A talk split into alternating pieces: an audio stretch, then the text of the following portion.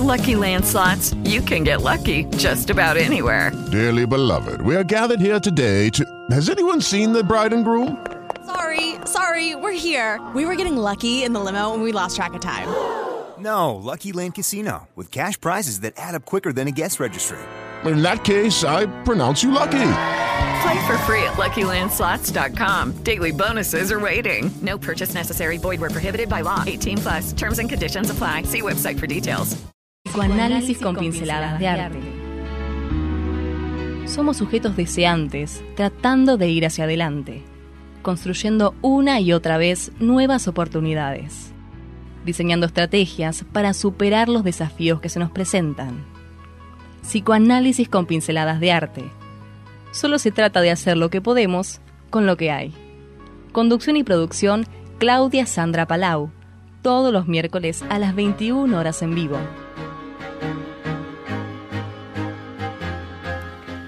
Hola, buenas noches, ¿cómo les va? Bueno, les presento el programa de hoy. Eh, se llama Voces. El invitado, Diego Rivas, que hace muchísimas voces. La columna la Bibi Pérez, que son esas voces que nos hacen reflexionar y también nos dibujan una sonrisa en nuestro rostro. Eh, lo que tiene que ver con mi espacio para pensar, vamos a hablar de esas voces nuestras, esas propias, esas que, que nos mandan, que nos indican, que nos llevan a veces por lugares que nos queremos y por lugares que sí queremos y también los secretos. Los secretos nos hacen cómplices. Eh, bueno, les doy las líneas de contacto. Eh, pueden mandar un WhatsApp al 11 26 42 20 42 o eh, al mail de la radio www.radiotrentopic.com.ar a la página de Facebook del programa Psicoanálisis con Pinceladas de Arte o a Psicoanálisis y Arte en Instagram. Eh, las novedades, eh, este viernes estaré dando nuevamente la segunda clase del seminario sobre femicidio y violencia de género del Colegio de Psicólogos de la provincia de Buenos Aires, el Distrito 2. Em, y bueno, les digo que pidan las charlas de café.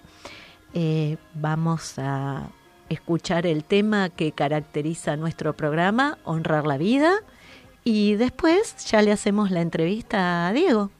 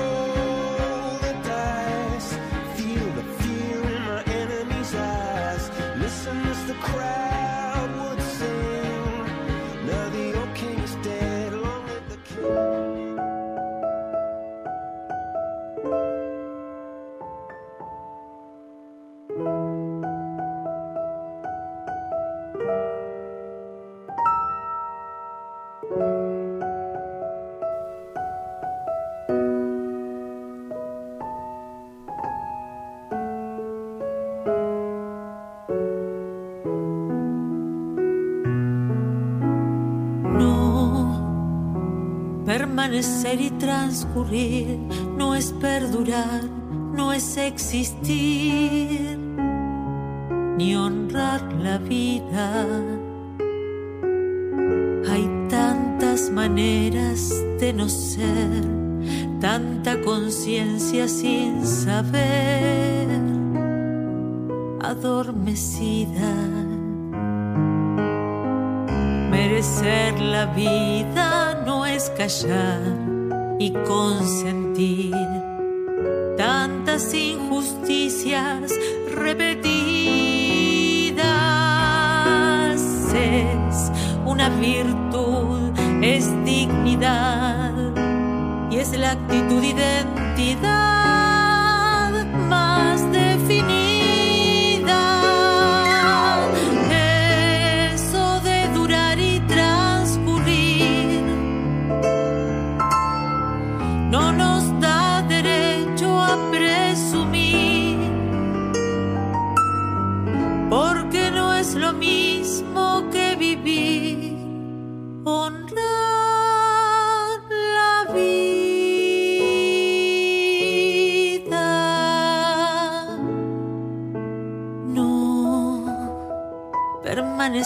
transcurrir no siempre quiere sugerir honrar la vida.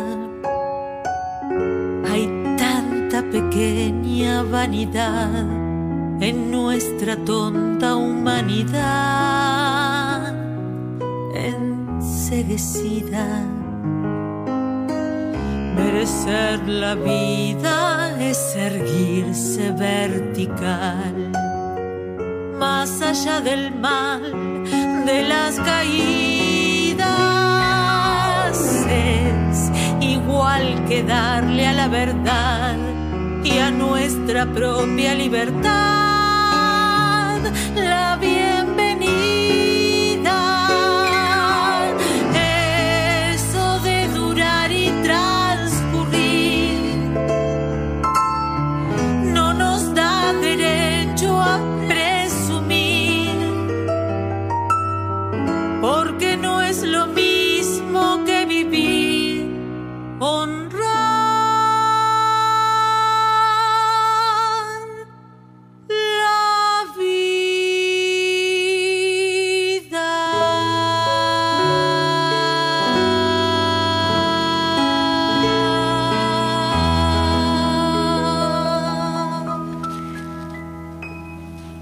Bueno, ya estamos.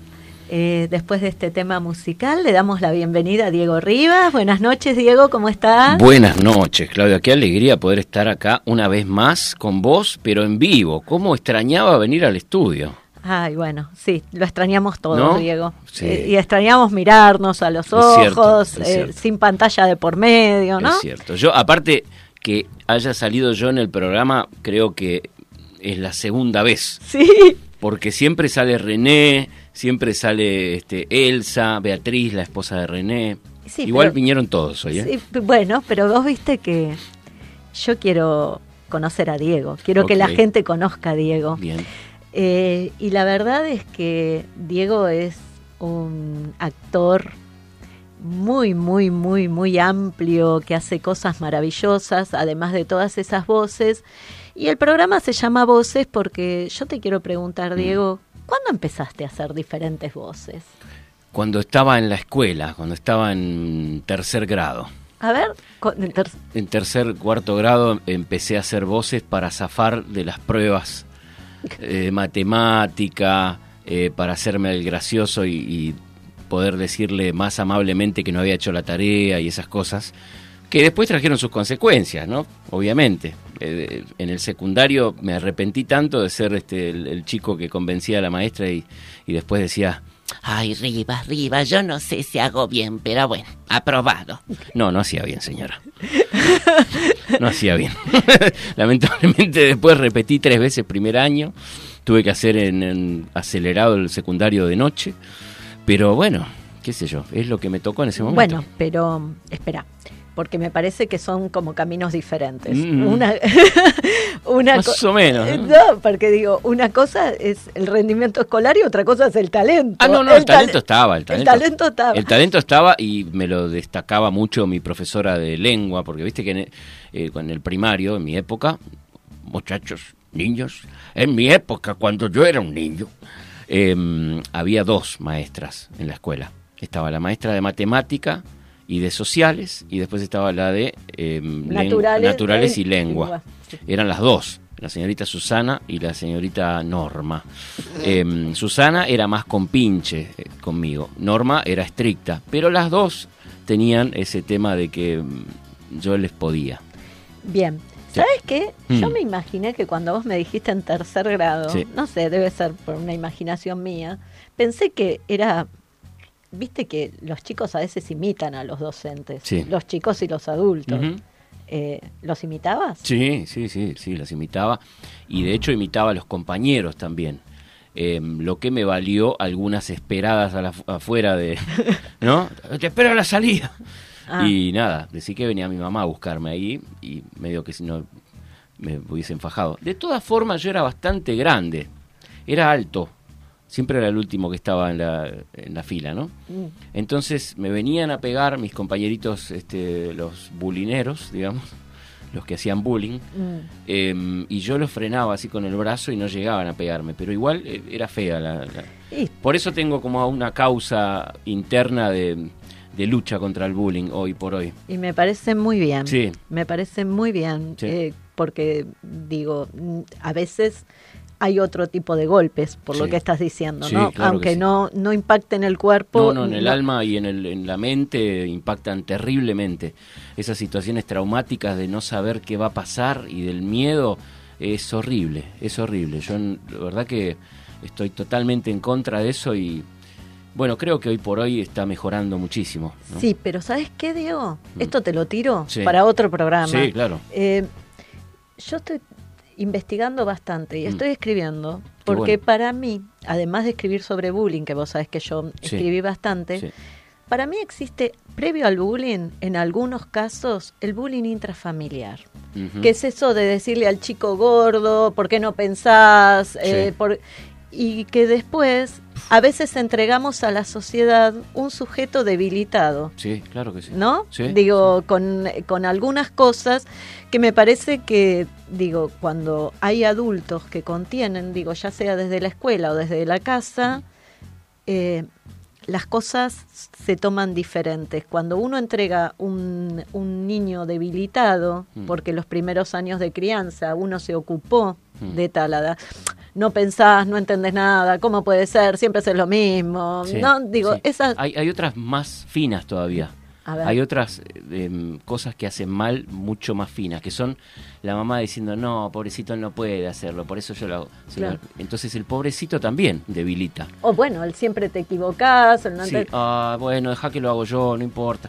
Eso también debilita. Yo creo que hay que fortalecer con la confianza de- desde chico eh, en todo, en todo ámbito. En todo ámbito. Yo Y- trato eh, desde el programa de radio que tengo en Radio Ama 92.3, estoy de lunes a viernes, te tiro el chivo, de lunes a viernes de 14 a 16. Eh, trato de que cuando me mandan un mensaje y me dicen, mira, hice este tema, algo, siempre incentivarlos y, de- y mostrarle lo, lo lindo de eso que tienen, así tenga errores, o siempre hay algo para destacar. Bueno, a esto iba. Mm. Porque mi criterio Sí. en relación al bullying, Mm. y, y cerramos con el Sí, bullying, sí. es porque me parece que viene con el, con el tema, Claro. es que no se le hace bullying a cualquiera, ¿sabes? Se le hace bullying al que se destaca en algo Mm. y se lo quiere menospreciar. Sin duda, sí. Eh, digo, y vos tenías talento, Diego. Entonces ahora te llevo a tu talento. Está bien. ¿Cuándo pusiste las voces a trabajar profesionalmente? Bastante tarde, te A diría. ver. Sí, eh, a trabajar profesionalmente, mm, digo, a trabajar sin ganar dinero a los 14 años. ¿Cómo es esto? A trabajar sin ganar dinero. Claro. ¿Qué hacías? Eh, Y hacía radio, trabajaba para otros bueno, programas. pero eso es profesional. Claro, profesionalmente, pero sin ganar dinero. Está bien. Recién empecé a ganar dinero a los 27 años, 25, eh, con esto. Pero mm, está bien, igual, está bien porque uno necesita foguearse, necesita aprender. No, y aparte que son, eh, va, al menos en mi experiencia, los, eh, los trabajos ad honorem, que Mm. también hice cuando recién me recibí Sí. en los hospitales, me enriquecieron un montón. o sea, fueron sí. la base de, de todo lo que lo que después pude ir desarrollando, te abren caminos. Sí, yo creo que el artista, todo conocimiento que va sumando, le sirve como herramienta. Es como el cinturón de Batman, ¿viste? Cada cosita que vas sumándole, ¿viste? Que te acordás del cinturón de Batman que tenía en una, caps- en una capsulita tenía una cuerda para trepar este Sí, no un me acordaba. edificio. Vos me llevás siempre Bueno. a, a lugares mágicos. Bueno, siempre tenía un montón de gadgets ahí con los que él se destacaba. Tenía para este, trepar una montaña, para una sopapa para subirse a los vidrios. Bueno, no sé. Todas las herramientas que vos puedas sumar te sirven como artista. Todas. Todas. Y, y cualquier trabajo que hagas te va a sumar al artista. Porque son herramientas que te ayudan a zafar en un momento. O sea, yo haciendo los personajes, cada personaje que hago tiene una historia en mi cabeza. Sí, de un guion. Un guion que no, que no está escrito, pero que... Pero internamente sí. Claro, porque es una persona, o sea, esa persona tiene características y esas características se formaron con vivencias. Esas vivencias están adentro de cada personaje y por eso responde cada uno por su cuenta. Por eso cuando charlamos con René Cascallares o está este, Noemí, Vos sabés una cosa, yo te quiero decir. Eh, yo cuando trabajo con Diego Rivas, no tengo que decirle nada, porque él ya sabe absolutamente lo que yo voy a decir. ¿O no, Beatriz? Sí, mi amor. Bueno, ella siempre me apoya a mí. Yo, yo también la apoyo a ella porque eh, con todo el tema que ella hace de los cosméticos, vos viste que te traje un, te traje un neceser con los cosméticos que hace Beatriz. Sí, después se los iba a agradecer. Sí, sí, sí, porque son, eh, bueno, está la crema de Cantimpalo ahí, que yo te recomiendo no te la pongas acá dentro del estudio porque queda un poquito el olor y la gente va a pensar que estuviste comiendo una picada. No es así. Es una crema que tiene un exudado de Cantimpalo en eh, guantera de, de Renault Gordini, 1963, y hace muy, pero muy bien a la piel. Pero bueno, este, no sé a qué viene esto. No, eh, ¡Basta, Puki! Vine yo también, querida. Hola, Eh, Diego, Sí. te quería preguntar. Te quiero rescatar. Sí, sí, sí. Eh, te quería preguntar. ¿cuál de todos estos personajes, cuál de todas las voces Mm. fue la primera que hiciste? La De primera. las que de las que haces en actuación, de las que haces en mis columnas. Elsa. Y te iba a preguntar, Mm, ¿cuál es tu personaje favorito? yo creo que Elsa. A ver, ¿y cómo es Elsa? Elsa, la señora, ¿cómo estás, mi amor? Hola, Elsa. Bien, querida. Contame. Acá vine con Marcelito, con mi hijo. Mm, eh, ¿Marcelo es el que trabaja en la panadería? Eh, no, no, mi, eh, mi novia trabaja en la panadería. Ah, y, Sí, Mar- esa lechuza. y Ma- y Marcelo dónde trabaja? Y yo no estoy trabajando, ahora trabajé en una GNC en el año 97 y después me quedé sin trabajo, ¿viste? Pero eh, la cuido a la vieja, básicamente. Y yo también estoy con él porque yo te cuido. No digas que no te cuido. Con 56 años que tenés, todavía te tengo que cuidar. Buah. Eh, Sí, sí. Bueno, por ahí no se tienen que cuidar, se eligen acompañarse.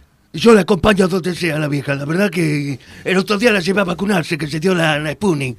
Ah, bien. Me dieron la primera dosis. Bueno, te felicito, Elsa. ¿Vos ya te vacunaste, querida? Sí, con las dos dosis, afortunadamente. Bien, bien, bien, bien. Eh, Yo no, no me quería dar porque me quisieron dar la China, ¿viste? yo tengo esa. Y me dieron, me daba miedo porque hay un amigo mío que le dieron la China y empezó a hablar raro, ¿viste? Yo no, no sé si será un efecto secundario. Buah. Eh, ¿Volvemos con Diego? Sí, Volve- Volvemos con Diego. aquí estoy. Eh, Diego, Dímelo. ¿cuándo empezaste a hacer a Elsa? A Elsa la empecé a hacer en el programa Cucuruchos en la Frente con Fernando Peña y Diego Ripoll. Bien, ¿y eso en qué año fue? Eso fue en el año 2002, 2003, no recuerdo bien ahora. Pero además de todo esto, Mm, quiero que la gente sepa mm. que vos tenías talleres, dabas clases de neutro. ¿Cómo es eso? Bueno, sí, sí, lo conocí a Néstor Saco en el año 2005, que es un gran amigo y un gran actor, además de ser un gran maestro, les recomiendo que lo busquen en Google, eh, en Facebook. Él da talleres de neutro y clases eh, particulares y también grupales. Eh, y lo conocí porque me llamaron para un casting de una novela que se iba a hacer acá, era Amor Mío, Amor Mío, eh, México, porque ah, estaba la, la versión de Romina Yan y mm, el otro actor que no me acuerdo ahora, que vive en Córdoba, es eh, de Santi. Sí. Bueno, y después hicieron la versión para México. Entonces, para la versión de México, la filmaban acá con actores argentinos hablando en neutro y Néstor Saco era el coach de neutro. Entonces fui a hacer un, un, Casting. un casting con él y él, este, nada, le caí bien, mm, resultó que aprendí rápido y me dijo si no quería trabajar con él de, de asistente. Así que empecé a trabajar con él, hicimos Amor Mío de México, hicimos eh, Amas de Casa Desesperadas para, para Miami también, para Polka. Hicimos eh, Los Exitosos Pérez, que acá se llamó Los Exitosos Pels. Sí. Bueno, ahí la conocí a Verónica Castro, eh, bueno, muchos actores que vinieron y fue una experiencia increíble. Desde ahí empecé a trabajar. ¿Y con cómo el neutro. sería en neutro? A ver, háblame en neutro. En algo. neutro. Eh, bien, estamos escuchando eh, psicoanálisis con pinceladas de arte aquí en Radio Tren Topic. Ah, ¿y te gusta? Me encanta, Ah. me encanta el neutro. Además, empecé a hacer doblajes. A ver. Doblajes, em, por ejemplo, estoy doblando el canal de Evan Carmichael, que es un canadiense. Y la voz de Evan es, hola, ¿qué tal amigos? Soy Evan, mi palabra es creer y yo creo en ustedes. Creo que tienen un exitoso programa y me encanta. Ese es Evan Carmichael. eh, y lo del neutro. Sí. ¿Era algo que descubriste en contacto con este señor? Con Néstor, sí, sí, Eh, Néstor. o antes nunca. No, Digo, bueno, ¿no te sí. llamaba la No, atención? No, sí, sí, toda la vida me llamaron la, la atención los dibujos animados y, y todavía tengo ganas de hacer dibujos animados, que no tuve la oportunidad, pero sé que va a venir en cualquier momento. Eh, me gustaba mucho Don Gato y su pandilla, me gustaba el oso yogi.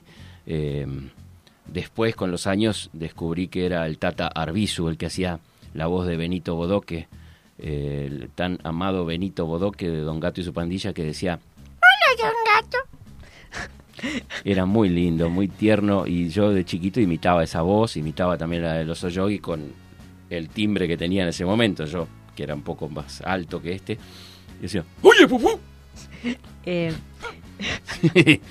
Em, pero espera, que quiero ir a, a otro aspecto A ver. tuyo. Que es- además sos un gran cantante. me gusta cantar también, sí. Eh, ¿Y esto? Eh, Y esto viene por mi hermano. Yo tengo un hermano 10 años mayor que mm, desde los 13 años más o menos tenía un dúo con mi primo y ensayaban en mi casa. Hacían música estilo sui generis, eh, folk, rock. Em, entonces siempre mirándolo a él aprendí. Aprendí a tocar guitarra, aprendí a tocar batería, piano, bajo em, y después a cantar. A cantar ya de más grande, pero primero lo que primero aprendí fue a tocar guitarra. Yo soy diestro y aprendí a tocar zurdo, porque él es zurdo. Entonces, como la primera guitarra se la compró él, como tenía 10 años más, yo agarraba la guitarra zurda y aprendí a tocar zurdo. Que de hecho me sirve más porque como soy diestro tengo mejor digitación con la, con la diestra. A, a las personas que aprenden a tocar la guitarra diestra y son diestros, la digitación la tienen que hacer con la mano izquierda. Entonces te cuesta más, porque no tenés tanta fuerza en la mano izquierda. Eh, así que fue una ventaja. Te hago una pregunta. Así una pregunta de psicoanalista. Sí. Cuando estás solo, Mm, ¿haces voces? sí, sí. A ver, pero, o- Sí, de hecho en la pero- calle hay veces que voy... Ah, Claro, pero eso te iba a preguntar. ¿Te inhibe, por ejemplo, si hay gente en tu casa, ahora no por la pandemia, pero pudiste bajar en el ascensor haciendo voces? No, o no, te no, de hecho me divierte? me divierte muchísimo. Voy- a veces voy por la calle con mi perro y, y hago la voz de Elsa, por ejemplo. ¡Basta, Puki! Y la gente se da vuelta y yo me quedo serio. O sea, yo no... Cuando tengo que hacer... Yo me quedo totalmente Yo serio. no fui, claro. Claro, yo no- ni siquiera me hago cargo. Entonces los miro, ¿viste? Cuando se dan vuelta. Y le hago así como que, ¿qué pasó? Y la gente piensa que se lo imaginó. Pero es mi diversión, yo me divierto con eso, no sé. Eh, Y en, la- en mi casa también, cuando hago doblajes, hay veces que yo tengo un equipo que llevo para todos lados, la computadora, el grabador. Y hay veces que no puedo terminar el trabajo en la radio y lo hago en mi casa. Entonces me imagino la gente, los vecinos. La vecina de al lado no sabe mucho porque no charlo mucho con ella. Y el de arriba, escuchan voces, ¿viste? Escuchan que yo grito, que hay veces que estoy doblando fragmentos de una película, porque el canal este que yo estoy haciendo eh, es de 10 reglas para el éxito. Entonces, por ejemplo, un día está 10 reglas para el éxito de Will Smith. Y hay una escena de Will Smith que yo la tengo que doblar al español. Y hago dos o tres voces. Entonces, no sé, hay por ejemplo una escena que doblé del príncipe de Bel Air, creo que se llama la, la serie que él hacía, en donde él le grita al padre porque lo abandonó. Dice, pasé 14 más grandiosos años y no debí... No, no me acuerdo qué lo dice, pero a los gritos así, ¿viste? Entonces la gente que está en mi, en mi casa, en el edificio, escucha que hay un loco que grita y después una, una señora que dice, ¡Ah, Dios mío! ¡Ah, Dios mío! ¡No puede ser! ¿viste? No, no deben Se entender piensan mucho. que es una pelea familiar. Sí, yo creo que sí. Pero Eh, bueno, ¿qué es? Bien. El día que me pregunten le voy a decir, ¿no? Hago doblaje. Y yo te hago una pregunta, Sí. ¿por qué vos tenés ese perro Ah, amado? Pucho. Sí, que no se llama Pucho. No, se llama Kovac, pero cariñosamente los amigos le dicen Pucho. Bueno, y a Pucho, cuando le hablas en distintas voces, Hace así con la cabeza, para un lado y para el otro. Pero ya me conoce igual. Él claro, tiene debe algunas estar como palabras medio que desorientado. al principio se desorientaba, ahora ya está, ya, no, no, ya, ya me conoce. Eh, lo que sí tiene algunas palabras que son vamos, obviamente que se para así, y mm, comer, comida, ¿comiste? Y se para así, te mira como diciendo, ¿qué? ¿Vamos a comer? Claro, Eh, Diego, sí. lo que se nota eh, es que amás lo que haces. Total, Y total. que lo, lo haces con un entusiasmo que nos lo transmitís a todos. Sí, sí, sí. Eh, y una de las cosas que más aprendí a amar es la actuación en, vivo, con público, con Alfredo Casero, los años que trabajé con él.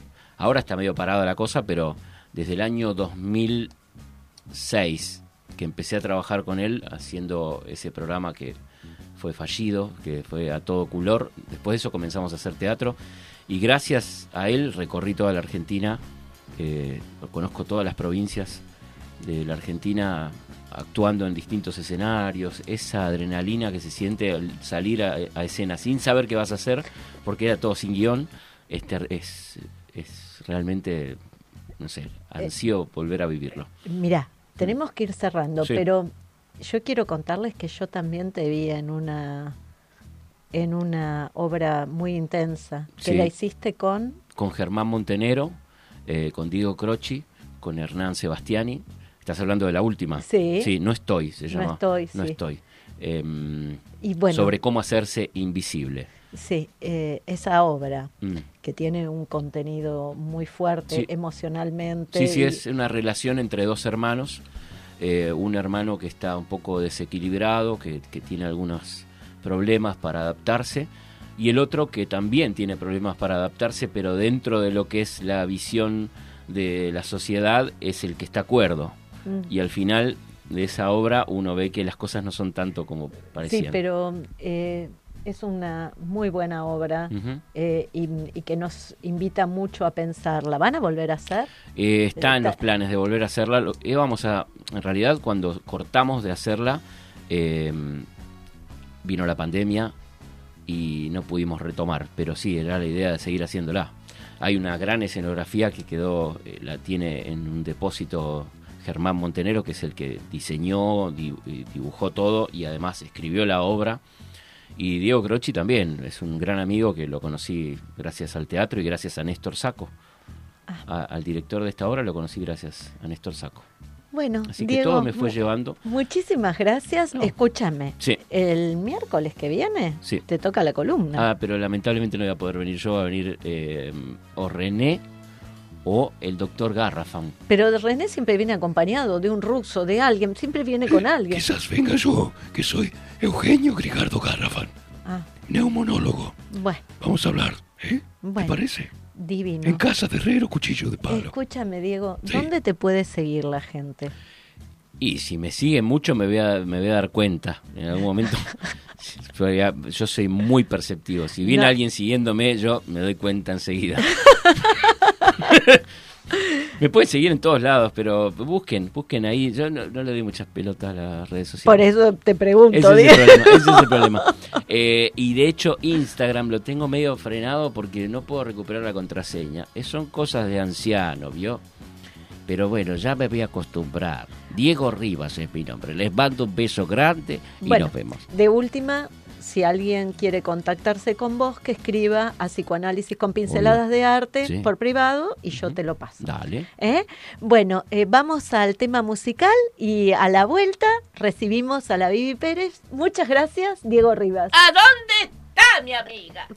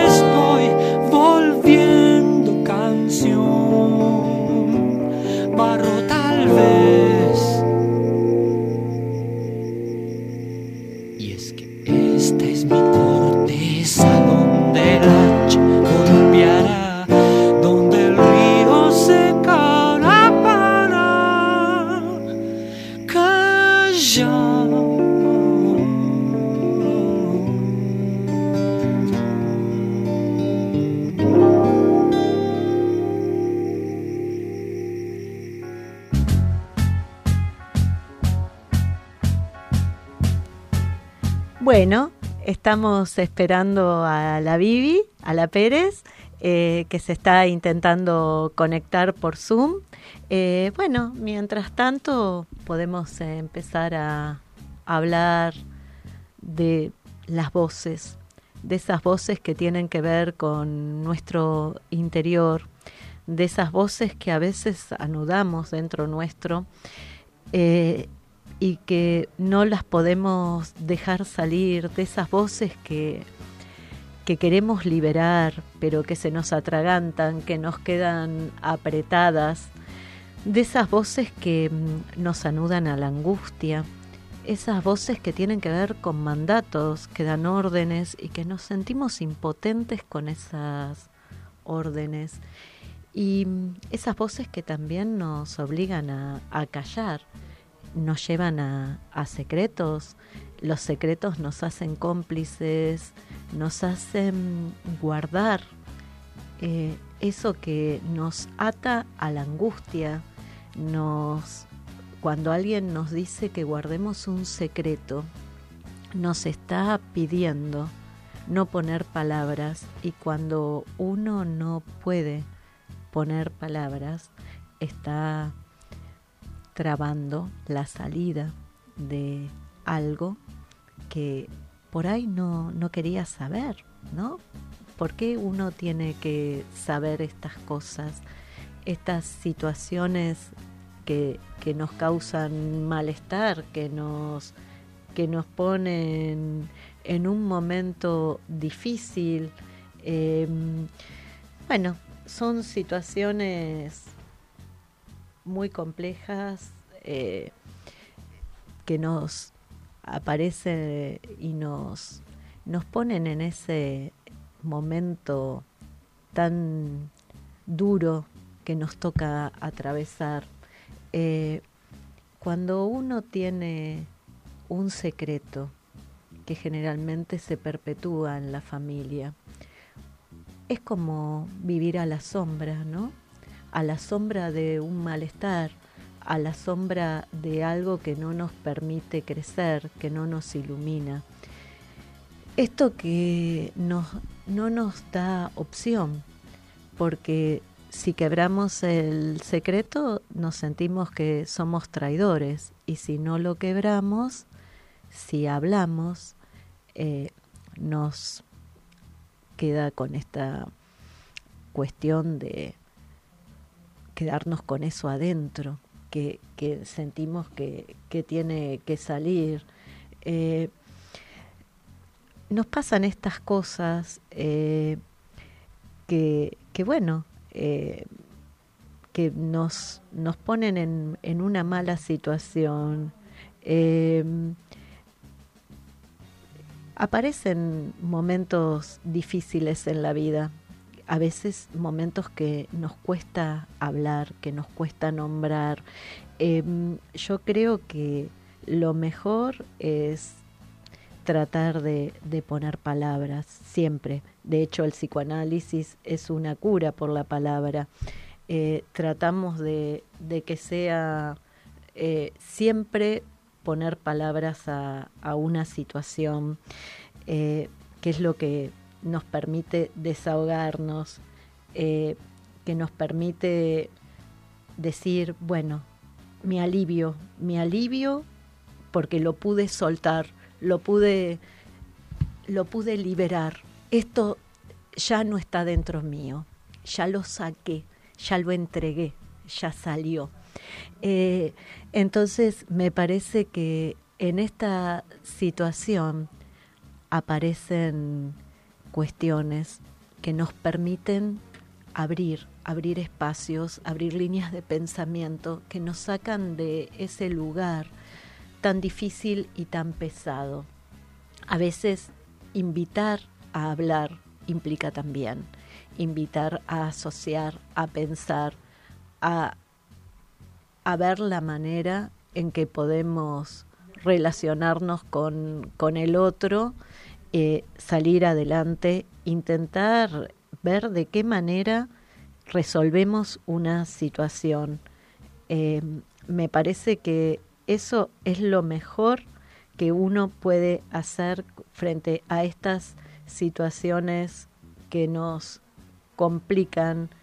Eh, salir de en esos momentos en que nos son muy muy muy duros eh, los secretos familiares llevan a que a veces esto se perpetúe y también no, no permiten reconstruir una, una historia. Eh, ustedes saben que hay secretos que son muy pesados, los que tienen que ver con, con la identidad, los que tienen que ver con, cuestiones muy íntimas y muy propias de cada sujeto de las que no nos podemos apropiar. Nuestra, nuestro país atravesó por, por situaciones muy difíciles donde hubo niños y niñas a las que se les privó el conocimiento de, de su identidad.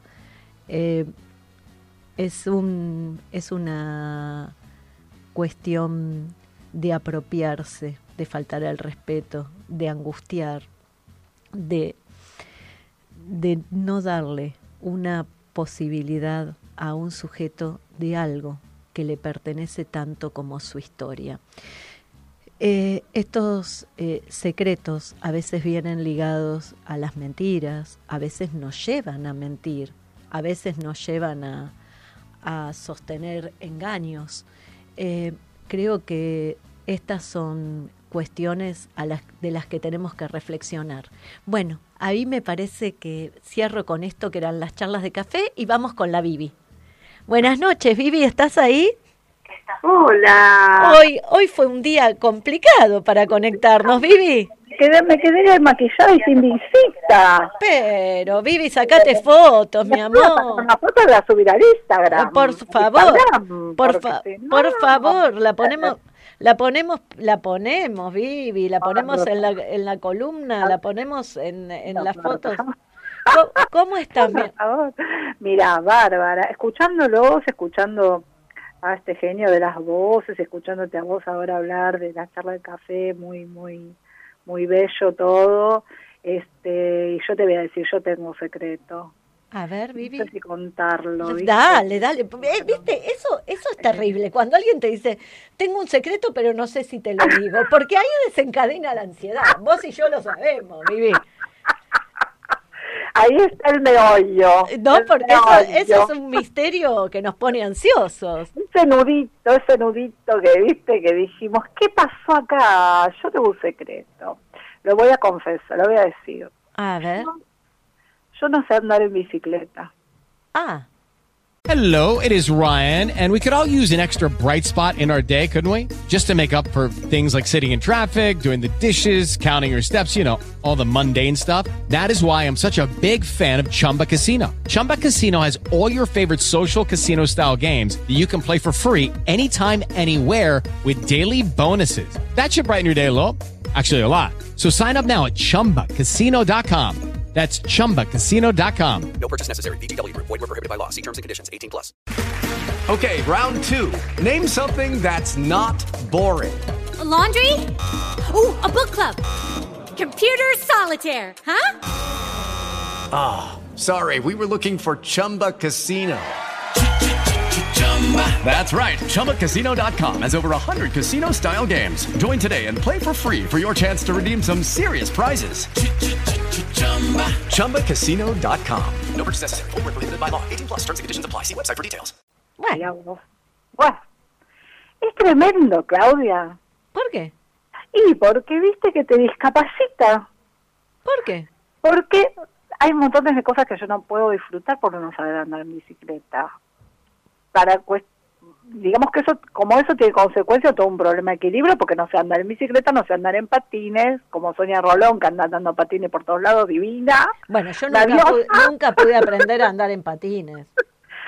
No sé andar en patines, no sé andar en bicicleta, como consecuencia, nada de mo- no monopatín, no patineta, no nada de eso, No esquí, ruedas, no no, esquí, no esquí. De- de- Entonces yo digo, bueno, la bicicleta es muy linda para de- elemento decorativo, ¿viste? Le pongo una planta. Bueno, pero Vivi, está la bicicleta fija, que esa sabemos andar todo. Es un embole. No, pero pero- la bicicleta fija es una ilusión de, de- de movimiento, ¿entendés? y No es podés un decir- embole, porque todo el mundo se... alguien, conoces a alguien, un chongo nuevo, te dice, te invito a una vuelta, vamos a andar, vamos un- el domingo a andar en bici, y vos qué le decís? ¿Qué le no, decís? bicicleta fija, o, o me llevas en la en lo que yo, viste, porque yo digo, bueno, si, si vos me llevas en el caño. Hello, it is Ryan, and we could all use an extra bright spot in our day, couldn't we? Just to make up for things like sitting in traffic, doing the dishes, counting your steps, you know, all the mundane stuff. That is why I'm such a big fan of Chumba Casino. Chumba Casino has all your favorite social casino style games that you can play for free anytime, anywhere with daily bonuses. That should brighten your day a little. Actually, a lot. So sign up now at chumbacasino.com. That's chumbacasino.com. No purchase necessary. VGW Group. Void were prohibited by law. See terms and conditions. 18 plus.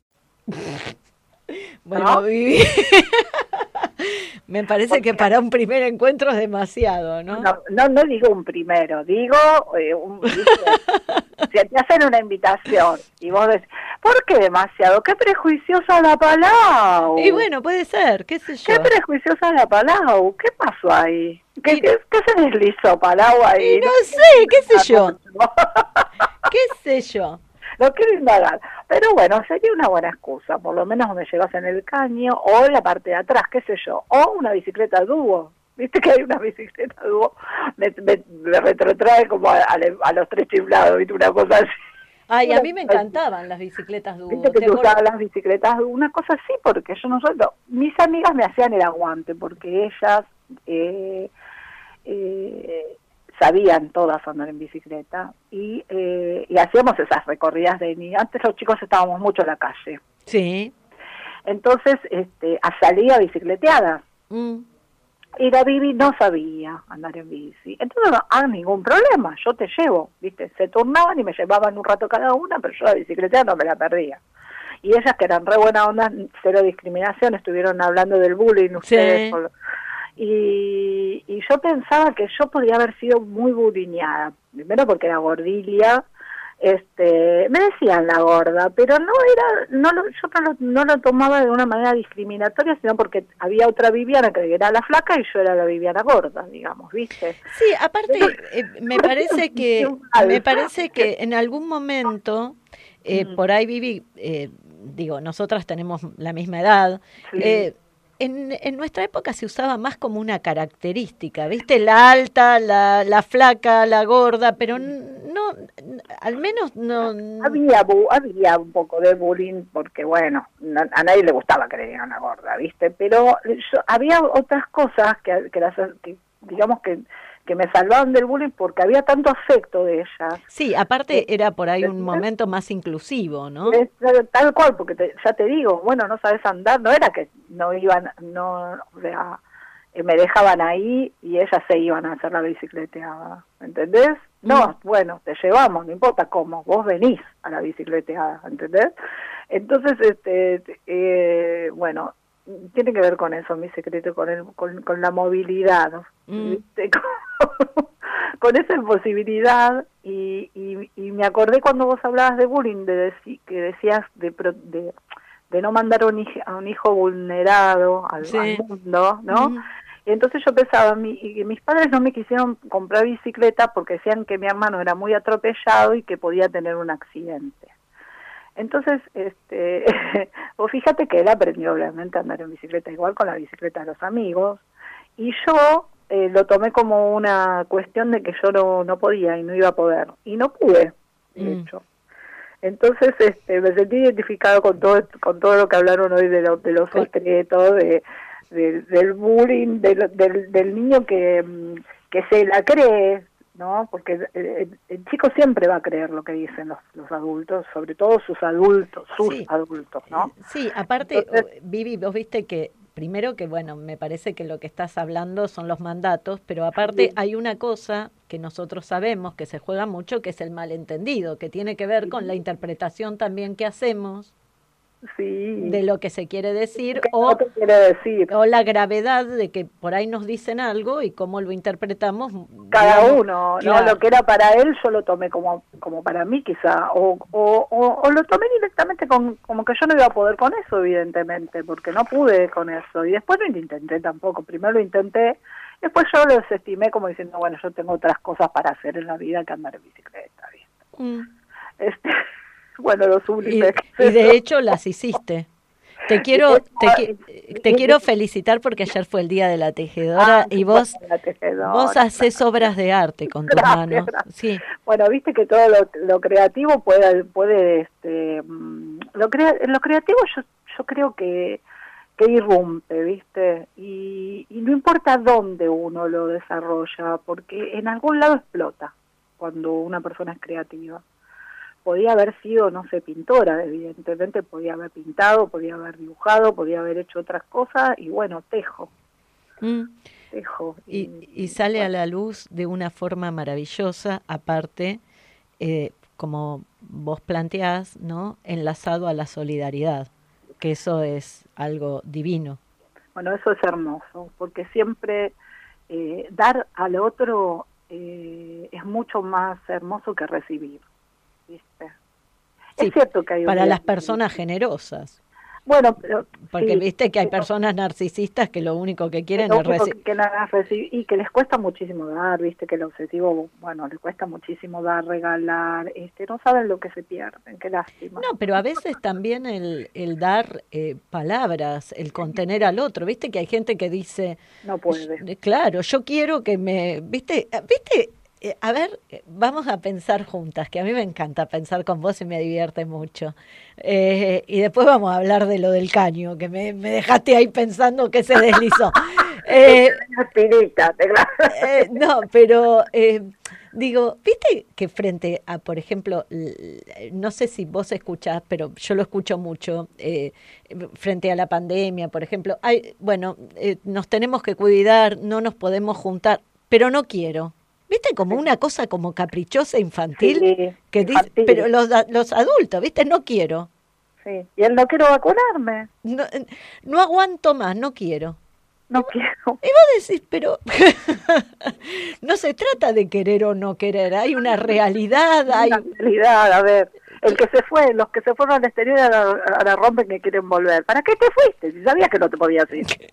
Bueno, qué sé yo, ¿viste? Eso, eso es, eh, es una, una es cuestión. mundial la pandemia, es mundial la pandemia. Es mundial la pandemia y esto que vos decís, digo, bueno, por ahí, viste, eh, hay, eh, se juega también esta, esta cosa de tratar de resolver y viste que cuando uno intenta resolver eh, lo que, y lo sabemos, lo que no se puede resolver, generalmente te das la cabeza contra la pared, ¿no? Sí, porque que- yo sabes que pienso eh, mucho, eh, sobre todo últimamente con todo, ¿no? Eh, pienso mucho en el control, ¿no? En tener, querer tener el control. Ay, te perdí. Te perdí, Vivi. Ah, se cortó.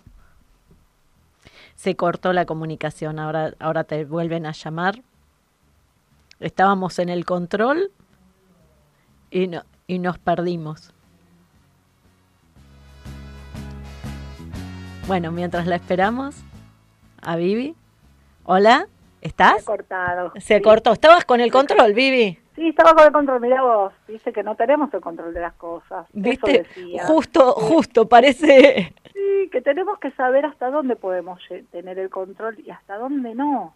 Bueno, pero viste Digamos, que las personas que que tienen ansiedad quieren Claro. controlar todo, todo. quieren controlar todo, todo, todo. Bueno, eh, y creo que es como un aprendizaje toda esta época que nos está tocando vivir para saber hasta dónde nosotros podemos.